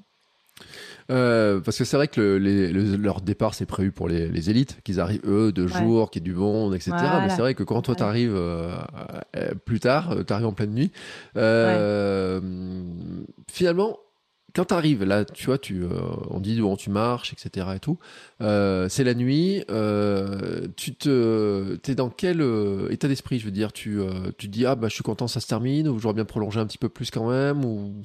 Non, là, je suis en mode. Bah, ça fait 45 km que je marche, que je peux plus courir, que je me sens ridicule, que je me sens. Euh, je suis passée par toutes les émotions en me disant euh, le trail, c'est pas fait pour toi. Euh, après tout ce que tu as fait, regarde où t'en es. Enfin, j'ai un dialogue très, très négatif dans ma mm. tête. Hein. Ouais, enfin, je suis. Je me dis, bon, bah, ouais, c'est bon, je suis arrivée, mais je suis pas fière de moi, quoi. Ça, c'est vraiment. Enfin, tu me demandes comment, dans quel état d'esprit j'arrive. J'arrive dépité. Je, je, demande pardon à mes à ma crew là, je leur dis je suis désolée à cause de moi vous n'avez pas dormi, j'ai été trop lente, je suis vraiment désolée, pardon, merci de m'avoir attendu. Donc ça, j'arrive dans un état d'esprit assez négatif. après ça, dans les jours qu'on suivi, j'ai, tu vois, j'ai parlé avec eux, ils m'ont dit bah mais je, je, me suis un peu remise dans ma tête. Mais euh, comme comme j'arrive, je suis euh, je suis déçue de moi. D'accord. Et, euh, et ta crew, ils te disent quoi là? Ils t'ont pas un peu dit mais mais si, bien sûr, bien sûr. Mais tu vois, les gens, ils peuvent te dire euh, ce qu'ils veulent. Euh, tu as un dialogue interne, c'est à toi de le résoudre. Ouais, surtout que ça fait euh, des heures que tu pars toute seule, en fait, dans ta tête, quoi. non, mais Macron, il, il, me serre dans leurs bras. Il y a mon, papa, mon papa qui est là, qui, qui, il n'en croit pas ses yeux, quoi. Il y a ma mère qui est, qui, qui n'est pas là, mais qui m'appelle à 2 heures du matin. Oh, ma chérie, t'es arrivée, je t'ai suivi toute la nuit. Enfin, ils sont tous là, quoi, donc c'est chouette. À quel moment tu as commencé après euh, À partir de combien de temps tu as commencé à te rendre compte de ce que tu avais fait? Ben, déjà, le, on est arrivé genre à 3 heures du matin, on a dormi, et à 8 heures, j'avais les yeux ouverts comme ça, et je me Tu sais, quand tu as des petites secondes de, quand tu te réveilles le matin, tu dis Ah, où suis-je? D'où vais-je euh, Tu sais, tu te dis Ah, qu'est-ce que je fais aujourd'hui? Et je me dis Ah, j'ai fini l'UTM, mais je dis Ah ouais, c'est bon, c'est fini. Donc là, je commence à me rendre compte un peu. Et après, je pense que c'est euh, genre trois jours après, je commence à atterrir un peu. Je me dis euh, ouais c'est bon, je l'ai fait. Puis tu vois, au début je regarde, j'avais pas du tout regardé les classements. Au bout de trois jours, je dis allez, je vais regarder comment c'était. Et je dis ah ça va en fait, c'est pas c'est pas si dégueulasse. Donc là au bout de trois jours, j'ai commencé à, à, mettre à, vraiment avoir plus les pieds sur terre. Et c'est pas si dégueulasse, c'est même un sacré classement parce que euh, moi j'ai regardé, puis j'en ai suivi d'autres que je que je des coureurs et qui dont on parle beaucoup des fois sur les réseaux, etc., qui, qui font, qui étaient derrière toi en plus. Hein. Euh, mm. Donc euh, c'est pas, euh, c'est c'est un sacré classement. Euh. Je me dis quand même, tu vois, là ça fait 15 jours que c'est passé. T'es dans quel état d'esprit maintenant? Parce que tu dis bon, j'ai je fais l'UTMB. Euh, t'as commencé, t'avais commencé à réfléchir à la suite ou tu t'es dit non, je pense pas à la suite ou tu commences à y penser? Enfin. Euh, alors, euh, quand j'ai terminé, vraiment le lendemain, il y a des gens qui m'écrivaient, ils me disaient alors, c'est quoi ta prochaine course? Tu refais l'année prochaine? Tu vas sur la Diag, etc. J'étais là, ah non mais arrêtez, arrêtez de me parler de ça. Euh, et puis hier, je suis retournée, je suis à Madrid, donc je suis retournée avec mon groupe de course à pied. Donc ça faisait, bah, ça faisait depuis le début de l'été que je les avais pas vus, donc je suis arrivée, mmh. ils étaient trop contents, ça m'a fait plaisir de les voir. Et, et on a commencé, ils m'ont demandé de partager mon expérience, donc tu vois, on courait, je leur en parlais, etc. Et en fait, je me suis rendu compte que je serais au taquet pour re-signer l'année prochaine, quoi. Alors, tu vois, tu vois tout ce que je t'ai raconté, le dialogue négatif dans ma tête, les douleurs, etc. Et là, je me dis, j'aimerais bien le refaire l'année prochaine, mais le refaire euh, bien. Donc, euh, moi, je sais pas si je le ferai ou quoi, mais euh, Mais euh, voilà, c'est un truc auquel je pense. Et là, euh, en fait, je m'étais déjà prévu un truc après l'UTMB justement pour avoir un projet parce que tu sais, c'est un peu comme euh, ce qu'on appelle le baby blues. T'as ton bébé qui naît, après c'est euh, qu'est-ce qui suit comme projet? Euh, je m'étais dit qu'est-ce que je peux faire après? Et là, je vais faire justement, je vais marcher sur le chemin de Compostelle. Donc, c'est 300 km avec 9000 des plus. Donc c'est Ouais, c'est deux, à peu près deux fois la distance de l'UTMB, mais je, je, vais le faire en 13 jours. Donc, tu vois, je vais en plus, j'y vais avec mon père. Donc, c'est un petit peu un, projet euh, complètement différent. Mm. Donc, euh, pas du tout en mode trail, mais euh, c'est un autre projet. Et puis, bah, peut-être un autre 100 miles où je me dis, sinon, le 100 miles, je suis peut-être allé trop vite. Donc, me mettre un petit 100 km dans les prochains six mois, ça pourrait être pas mal. Voilà. Ah ouais. tu pars d'où là pour, pour Compostelle? Vous, vous avez prévu de partir d'où? Euh, alors on fait le, ça s'appelle le Camino Primitivo et donc on parle de Oviedo dans les Asturias au nord de l'Espagne mm. et c'est 13 étapes jusqu'à Santiago de Compostelle. D'accord. Euh, bah écoute, comme ça, les gens, tu vas continuer à voyager, tu vas continuer à te balader, etc. sur un autre, un autre mode, de, un autre mode de vie. Mais euh, c'est vrai, ce qu'on parle, parce qu'il y a aussi le blues marathonien. Moi, j'ai subi le blues marathonien parce que moi, comme moi, j'avais rien prévu derrière. Euh, mais là, c'est vrai, tu as dit à quel point ça t'a occupé pendant huit mois cette histoire-là, mm. euh, et même finalement plus parce que quand tu commences à avoir l'idée, tu commences à, négocier avec eux, enfin voilà, ça fait mm. plus d'un mm, an mm. que finalement tu es dans ce truc-là et tout. C'est vrai que d'un coup, euh, c'était rien, le vide, le nombre d'heures, parce que, enfin, est-ce que tu as calculé un truc du style le nombre d'heures que tu as passé par semaine sur l'UTMB ou le nombre de kilométrages, euh, kilomètres que tu as fait en entraînement, des choses comme ça, tu ou t'as pas regardé? Non, je regarde pas. Je sais qu'il y a plein de gens qui me demandent, mais euh, franchement, je sais pas. Mais je crois que. Attends, je dois être. Je, je fais pas tant de kilomètres que ça. Je faisais, je sais pas, 80, 90 kilomètres par semaine, je mm. pense. Euh, avec du dénivelé. Parce que souvent, euh, les gens me disent, mais c'est rien, 80. Oui, mais 80 avec du dénivelé, c'est autre chose. Et puis en, en heure, euh, bah, je pense que, mais ce que j'avais regardé, c'est comment comment je mm. j'utilisais mon temps, euh, dormir, euh, manger, etc. Et le sport, ça me prenait un sacré, ça me prenait genre 15% de, de mon temps euh, de, de, semaine, quoi. Donc c'est c'est pas mal. C'était en moyenne, je pense, deux heures par jour. Mm. Oui, 15% du temps, si on fait un calcul, ça fait quand même un bon paquet d'heures. Mm. Et c'est vrai que d'un coup, le fameux blues, il vient parce qu'il y a une espèce de grand vide en disant, bah, plus besoin de courir. Mais là, j'aime bien la rentrée en fait, parce que tu sais, tu, tu regardes, tu, tu, regardes les ponts qui arrivent en novembre, après les ponts de décembre, etc. Et tu, tu peux te projeter un petit peu. Et, euh, et ce qui est bien, enfin moi normalement, j'aime pas, j'aime pas les courses pour avoir des, pour être faire de la compète. J'aime pas la compète. Mais ce que j'aime bien, c'est que ça donne des, micro-objectifs mm. de t'inscrire à une course. Et surtout, si tu t'inscris avec des amis à toi, euh, enfin, tu vois, avec le groupe de course à pied, il me parle de, de course euh, ici autour de Madrid. C'est sympa parce que c'est super local, ambiance familiale. Donc, euh, tu vois, si je me mets à deux, trois courses comme ça d'ici la fin de l'année, c'est, c'est, ça remet dans le bain et ça donne une nouvelle dynamique. Ouais. Mais donc il y a des gens qui t'ont demandé si tu voulais faire diagonale, des fous, des trucs comme ça. C'est un truc que tu avais en tête, que tu aurais en tête, ça? Ben, je sais pas, parce que là c'est autre chose quoi. C'est dans, il fait vraiment chaud, c'est très loin, faut prendre un avion, euh, et puis c'est sans bâton, donc c'est difficile quoi. Mais il paraît que c'est très joli. Moi, je cherche des courses euh, jolies tout le temps, et euh, je me dis ben pourquoi pas. Même si j'aime bien quand même les courses où il n'y a pas tant de coureurs, où il n'y a pas tant de de, de, de, de, médias et tout ça. Mm. Donc je dis peut-être, peut-être. Et euh, si tu repenses à la phrase de François Daen qui t'a dit si tu as l'occasion de le faire un jour, faut vraiment le faire, c'est ce que tu dirais toi aussi? Ouais, ouais, ouais.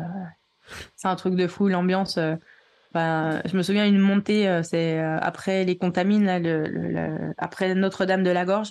T'es es comme dans le Tour de France, en fait, t'avances et t'as as des gens, tu vois, ils voient ton dossard et en mm. plus t'es en France, t'es une femme en France et, et je pense qu'il y a 15-20% de coureurs qui sont français, le reste c'est euh, les, les, supporters ou les, le public, ils peuvent même pas prononcer leur nom. Tu sais, quand c'est des Asiatiques, ils ont des noms un peu euh, bizarres pour nous. Donc, ils peuvent aller, allez, euh, Tony. Non, alors, ils étaient là, vas-y, Alex, allez. tu sais, t'es dans la montée, c'est de nuit, ils sont avec des, des cloches, leurs lampes, ils sont, mais tu, tu, les entends, ils sont vraiment tout, tout près de tes oreilles. Il faut une petite allée, puis tu, tu passes entre eux comme mm. ça. C'est, euh, c'est, c'est, c'est, c'est galvanisant, c'est plein d'émotions. Euh, c'est, ouais, c'est vraiment un, un événement, quoi. C'est pas juste une course. Alors c'est drôle que toi tu vois ça comme ça parce que les coureurs pro, eux, ils ont fait un espèce de communiqué en disant que euh, il y avait trop de monde sur les chemins, l'ambiance, les encouragements, etc., que ça pouvait abîmer la nature. Je sais pas si tu as vu ce genre de truc. Euh, mais c'est vrai qu'il y avait une grosse ambiance. En plus, il y avait les supporters de Courtenay qui avaient dit on va faire sonner les cloches. Il y avait des vraiment et on voit qu'il y a une ambiance. Moi, j'ai vu des vidéos. C'est vrai que le, quand tu parles de comparaison Tour de France, c'est impressionnant parce que finalement, c'est sur des chemins. Euh, il y, a vraiment beaucoup de monde. Hein. Chamonix, euh, à ce moment-là, il y a vraiment énormément de monde qui est, qui est, là pour ça, quoi. Ouais, c'est vrai. Bah, c'est l'UTMB, quoi. Mais c'est vrai que l'organisation, ils envoient toujours des mails en disant essayez de prendre plus les bus, de prendre les transports en commun. Euh, ils essaient toujours de donner des alternatives un peu plus. Euh, euh, euh, respectueuse pour la nature. Il y a vraiment, euh, tu sens qu'il y a un, effort de, de, leur part pour sensibiliser autour de ça. Est-ce que maintenant, enfin, tu dis, tu vois, j'y retournerai peut-être, etc. Enfin, tout. Mais est-ce que déjà, tu vois, tu as été capable de dire, tiens, il y a, je changerai tel ou tel truc? Ah oui, oui, oui. Tu, tu vois ça déjà là tu... Euh ah, Clairement, ben, je mangerais mieux, plus mmh. euh, dans mes ravitoiements. Euh, après, j'ai eu tellement mal aux genoux. Là, je me dis, il faut que je, je sais pas, que je me mette au vélo, que je fasse des trucs comme ça pour, pour souffrir moins des genoux sur le jour J. ça, c'est les deux choses que, que je dirais. Et, peut-être aller un peu plus lentement au début pour, ouais, pour, pour plus me réserver pour après. Mais c'est surtout l'alimentation euh, et, voir ce que je fais avec mes genoux. Et je pense que la solution va de pair avec le me mettre au vélo, comme toi. bon après, et si tu te mets au vélo, t'as des belles aventures aussi, si tu veux. Oui. T'as de quoi faire. Hein. Oui, mais tu vois, c'est un monde, tu vois, c'est comme l'UTMB, c'était une île déserte perdue au milieu de la carte, je savais même pas où c'était. Mm. Bah, le bikepacking, euh, c'est un peu, c'est un peu comme ça pour moi aussi. Mais euh, oui, c'est potentiellement une quelque chose que j'aimerais bien commencer à connaître un petit peu mieux dans les prochains mois ou l'année prochaine. Ouais, c'est-à-dire que dans tes projets, parce que euh, on n'a pas parlé de ton podcast, euh, mais euh, enfin, il y aurait ce fameux question, c'est que tu poses toujours ton Eurita Moment et tout, c'était quoi, etc., ces trucs comme ça. Mais quand tu y réfléchis, parce que en fait, tu en as placé plein des moments comme ça qui sont des moments de de te dire je vais faire ça, je vais me lancer là-dedans, je vais me défier avec mm. ça, etc. et tout. Mm, mm, tu, enfin, je sais pas, t'as pas fait de classement dans tes projets, dans tes moments comme ça, de, de dire tiens, je voudrais faire ça, puis ça, puis ça, tout. T'as pas fait des listes, tu sais, façon euh, les 100 trucs absolument à faire avant ma mort ou des choses comme ça, toi, tu l'as Non, non, non. T'as pas fait ça, toi. Euh, mais euh, tu, tu te dire euh, par rapport à d'autres trucs que t'avais fait. Mm-hmm. sur l'échelle de la préparation, sur l'intensité que ça a eu, etc. Mm-hmm, mm-hmm. C'était bien plus important. Comment tu, tu, le vois en fait le truc? Ah non, bah ça c'était, je pense que c'était clairement mon projet euh, le plus, le plus travaillé. Hein. Ouais. Hum, je suis en train de réfléchir. Euh, ouais, si. Les autres c'était, enfin je sais pas, euh, le, le 60 km que j'ai fait, le 100 km que j'ai fait, le GR20, monter le Mont Blanc, faire des, des, montagnes à 5000 ou plus au Mexique, c'était, c'était plus un projet. Enfin, j'avais pas besoin de tant de préparation physique, logistique et tout ça. Là, ça, si, c'était, c'était un, un, cran au-dessus quand même. Euh, le... Comment tu vois, toi, ce que t'apporte la course dans, ton, dans ta vie euh, quotidienne, dans ton travail, dans ton mental, dans ton état d'esprit pour aborder le hors-course bah, Ça me structure beaucoup déjà. Euh, et puis ça, ça, me donne une discipline en fait, tu vois, c'est de faire, c'est un tout petit peu tous les jours. Mm. parfois, on voit Enfin, c'est vraiment ça. Tu vois, il y a, un an, tu me disais, euh, tu vas faire l'UTMB. Bah, je, j'en pleurais presque parce que je me disais, mais comment Mais j'ai peur. Mais euh, enfin, je voyais cette montagne énorme de dire, l'UTMB, mais on va par où Enfin, j'étais un peu euh, perdu, quoi. Et donc, quand tu vois, c'est comme quand tu vas faire gravir une montagne, tu dis, il faut que tu arrives là au sommet, tu dis, mais, mais par où? Et en fait, si, si tu si tu fais pas de plan, si tu traces pas une route, si, mm t'étudies pas, bah tiens, je vais passer par là, je vais faire ci, puis là, je pourrais me réhabituer, etc. Euh, en fait, c'est ça, ça me structure et ça, ça m'aide à voir que quand tu as un plan, euh, donc tu fais ton plan et après, tu faut croire en ton plan. Tous les jours, tu fais le petit escalier qui, qui va euh, t'aider à arriver au sommet. Parce que si t'as pas de plan, tu vas tous les jours, tu vas voir la montagne, tu vas dire ah ça va être dur, ça va être dur, ça va être dur, et du coup tu le fais jamais. Et du coup, donc là, je reviens avec mon Aorita podcast. Le Aorita, c'est justement quand tu, tu vas te mettre en action, quand tu arrêtes de, dire, euh, ben, un jour je le ferai, mais je sais pas comment on fait. Donc, euh, dans, ma vie, c'est ça, c'est structurer et dire, pour arriver là, il faut que je fasse tous ces petits trucs. Et parfois, tu vas douter, tu vas dire, mais j'ai rien fait aujourd'hui. Oui, mais t'as rien fait aujourd'hui, mais regarde ce que tu as fait hier, regarde ce que tu vas faire demain.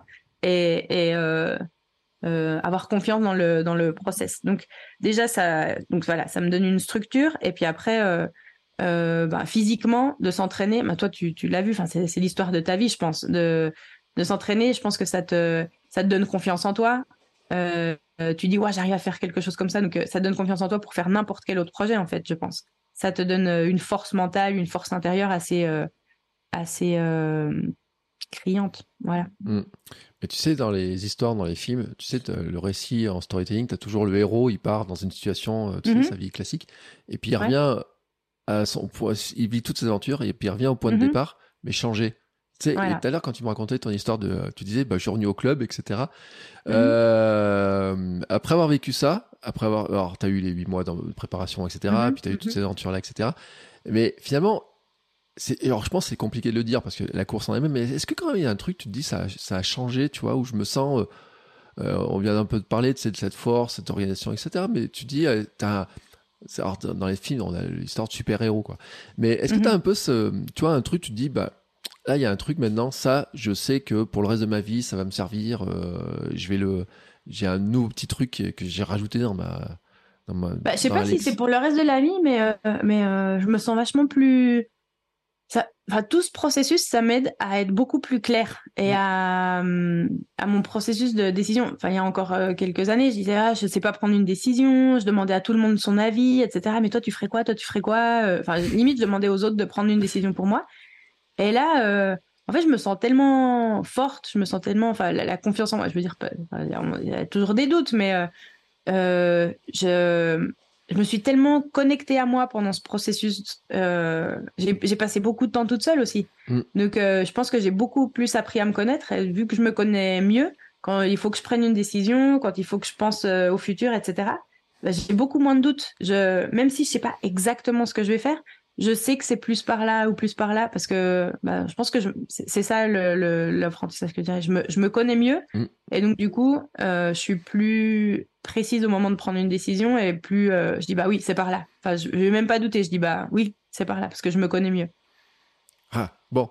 Euh, ce qui a un sacré euh, pouvoir quand même, moi je trouve, hein, d'être capable de dire tiens, je peux avancer, je peux faire ça, je peux structurer. Et puis comme tu as dit, hein, tu as des projets, tu peux les structurer, tu peux dire bah, mm. j'ai réussi à structurer ce truc-là, je dois pouvoir structurer ce mm, truc-là maintenant. Mm, euh, Est-ce que, bon, alors ceux qui écoutent pas euh, savent pas, mais on mettra le lien vers ton podcast. Euh, tu as tranché d'ailleurs sur cette histoire entre l'espagnol, le français, mon podcast, le podcast, etc. Enfin, tu as pensé à ton podcast pendant que tu étais sur ta montagne là d'ailleurs? Non, non, non, non, non. Non, non, non, mais en fait, euh, bah, justement, en fait, plus l'échéance arrivait, plus euh, bah, les entraînements étaient exigeants et, en fait, je voulais vraiment mon mental, je voulais pas avoir une charge mentale pour d'autres trucs. Mm. Donc euh, le podcast, j'ai continué, mais c'était pas du tout ma priorité. Je sais que, enfin, je sais que après, je m'étais dit après l'UTMB, je vais prendre du temps pour pour faire un podcast en français, un podcast en espagnol, parce que là, je, je mélange tout.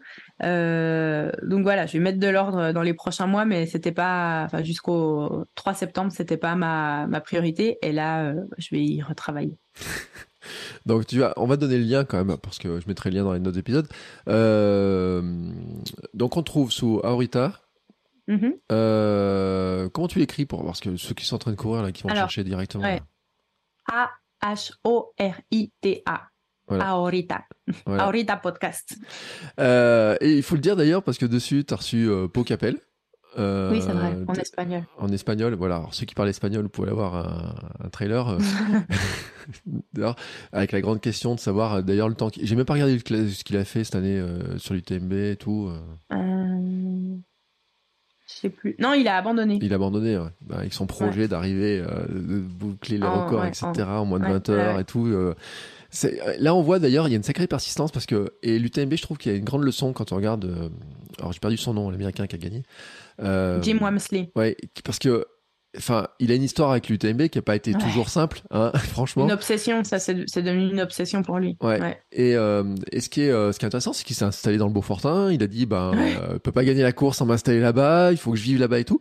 Alors lui, son acclimatation, elle a duré plus longtemps que la tienne, mais il est pro, etc. Mais je veux dire que le processus, finalement, euh, sur différentes échelles de temps, euh, le fait que lui, bon, il a plus Oui. de temps et tout. En fait, vous avez le même processus. Alors, avec bien sûr, lui, il a des moyens. À basculer toute sa vie, de se dire moi je m'installe là-bas. Ouais. Euh, on le voit sur des cyclistes du Tour de France. J'ai vu des reportages aussi quand les Australiens s'installaient en France pour arriver à faire des- à monter les Alpes, etc. Qu'on cette même démarche Wow. en fait. Et mais Ouais, finalement ouais. tu l'as eu. C'est-à-dire que je veux dire euh, à ton niveau d'athlète euh, qui a un travail, qui a une vie à côté, etc. Finalement tu as eu cette même démarche euh, d'avoir ça et euh, qui euh, qui montre aussi que euh, bah, cette acclimatation, euh, ce truc-là, euh, c'est vrai qu'il y a des courses qui sont pas si faciles que ça à aborder, mais qui montrent Mm. aussi, pour lui, c'est intéressant parce que il s'est accroché hein, euh, un Mm. sacré paquet de fois avant d'avoir cette victoire et tout. Mm, mm, Euh, Il y a eu des abandons, il y a eu des mauvaises places, il y, a eu- il y a eu tout un tas de, de- de- de- défis. Et euh, il y a plein de... C'est c'est des belles leçons, quoi, parce que souvent on voit le vainqueur, puis on a l'impression qu'il y en a certains... ont l'impression qu'ils s'alignent, ils gagnent, etc. Mais on voit à quel Mm. point c'est compliqué. Et même dans les coureurs, on parlait de François Daen euh, qui s'était cassé la jambe.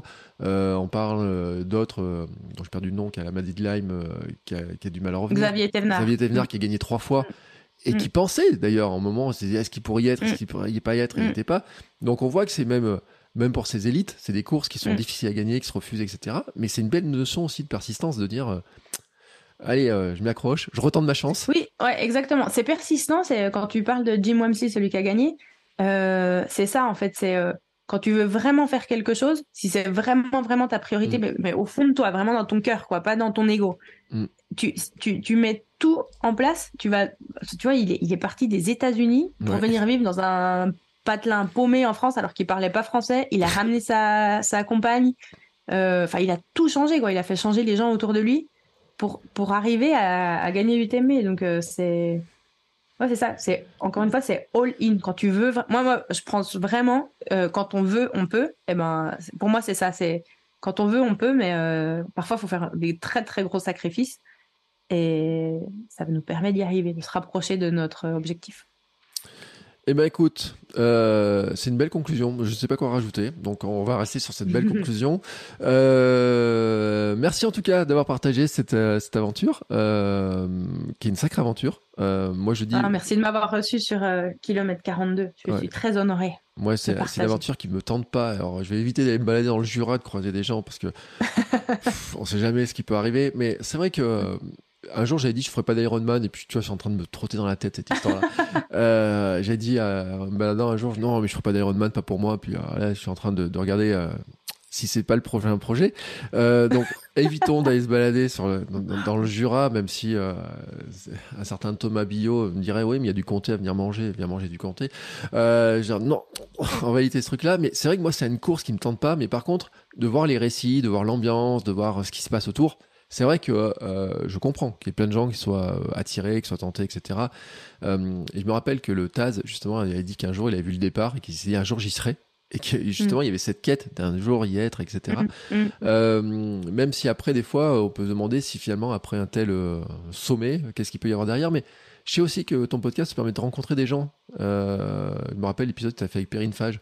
Je me dis, ce Mhm. jour-là, tu as allumé tellement de lumière dans la tête, Oh, Perrine, euh, qui elle est sur le, euh, le Tour des Géants en plus, ou le Tour des Glaciers Ouais. euh, cette année.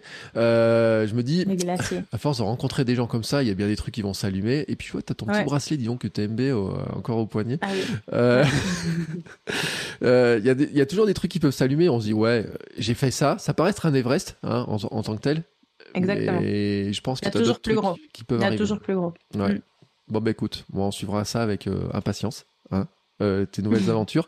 Euh, je mettrai tous les liens bien sûr dans les notes de l'épisode. Merci beaucoup euh, en tout cas pour le temps passé, pour les explications, pour. bah, je pense qu'il y a plein de gens qui ont découvert les coulisses. Tu vois, moi je sais pas du tout comment ça se passait. Euh, T'as un compte Instagram, hein, dont je mettrai aussi Ouais. vers, le compte Instagram. Ouais. Et puis voilà pour les gens qui veulent suivre. Et puis allez écouter le podcast d'Alix. Euh, Il y a des épisodes. Et il n'y a pas que sur la course d'ailleurs. Hein, me rappelle l'épisode que ça fait sur l'hypnose. Euh, Ouais. J'ai trouvé ça. Des épisodes en français sur le développement personnel. Ouais. ouais. Non, mais il y a des, avec des rencontres, etc. Et puis, avec des changements de vie, des parcours. hein, euh, on voit des gens qui ont fait les- des grandes écoles comme toi et tout, qui, euh, bon, bon, pff, bascule sur d'autres trucs, etc. Ouais. Super intéressant. Et je pense qu'on peut faire plein d'autres parallèles. Il y a plein d'autres parallèles qui seront intéressants à faire et que ton aventure, tes aventures de coureuse te permettront aussi d'avoir de nouveaux parallèles avec tes invités. Allez. Ceci, étant dit, maintenant, moi je clôture l'histoire. Euh, encore merci Alix, et puis bien sûr, nous on se retrouvera bah, la semaine prochaine pour un nouveau épisode. Je sais même pas si j'ai un invité, donc je vous dirai pas qui est l'invité. Ça sera euh, la surprise pour moi-même d'ailleurs. Et euh, mais j'ai une idée quand même, si si j'ai une idée parce que j'ai trouvé des quelques personnages qui sont vraiment très intéressants. J'en dis pas plus. Allez, on se retrouve la semaine prochaine. Ciao ciao. Merci Alix. Merci Bertrand.